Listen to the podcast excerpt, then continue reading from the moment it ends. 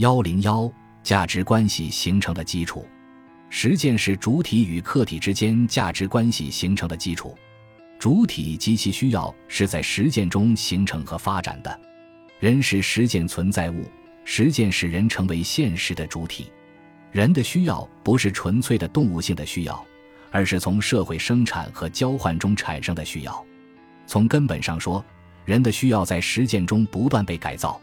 随着实践水平的提高，满足需要手段的丰富，人的需要也在不断发展和丰富。已经得到满足的第一个需要本身，满足需要的活动和已经获得的为满足需要而用的工具，又引起新的需要。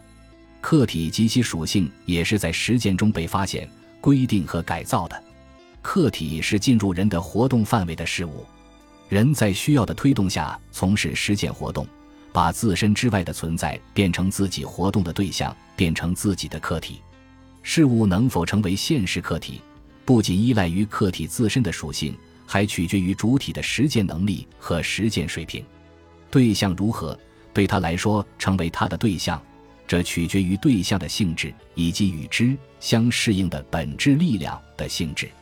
因为我的对象只能是我的一种本质力量的确证。主体与客体的价值关系是在实践中形成和实现的，没有实践就没有主体与客体，就没有主体与客体之间的价值关系。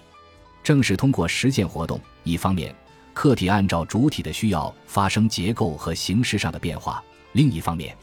客体从客观对象的存在形式转化为主体生命结构的因素或主体本质力量的因素，变成主体的一部分。实践在改变客体存在形式的同时，实现了主体的预期目的，满足了主体的需要，使主体与客体的价值关系由潜在成为现实。